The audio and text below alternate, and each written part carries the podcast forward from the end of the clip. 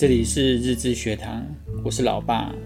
十几年前买房子时，我选择跟叔叔买在一起，其中最重要的原因是让阿嬷以后方便一次可以看到五个孙子。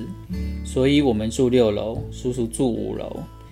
每年你们放暑假以后，我们都会回去把阿公阿嬷接来住一段时间，因为白天你们要上辅导课，没有人在家，你们就先耐心地教阿嬷搭电梯。如何使用门禁卡，还带着阿嬷实际操作了几次，确认阿公阿嬷都会了才放心。到叔叔家只有一层楼，为了安全，你们还是希望阿公阿嬷搭电梯上下。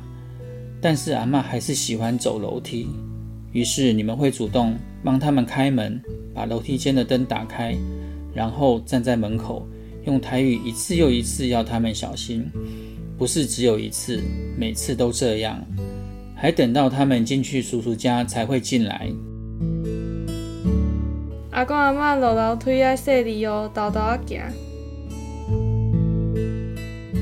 你们上高中的暑假，阿公阿嬷来家里住，你们正准备大学考试，所以都比较晚睡。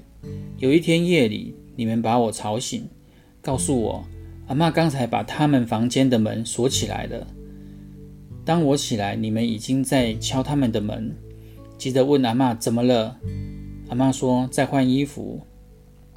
阿嬷一直有频尿的问题，因为来不及上厕所。当你们了解状况后，你们三个立刻把阿嬷的床单、被单全部换掉，还贴心的铺上尿布垫，跟阿嬷说可以安心的睡了。这么有警觉心又贴心。连我都惊讶，你们这么细心的留意阿公阿嬷的一举一动。从小，阿公阿嬷也一样这么细心的照顾你们的。这些事情，他们都放在心上，因为他们都有跟亲戚们说过，还夸奖你们，说你们都没有嫌床单被单脏。你们真的有让我感动到。以后我不会担心没有人帮我换尿布了。先说谢谢喽，希望对你们有帮助。我们下回见。拜拜。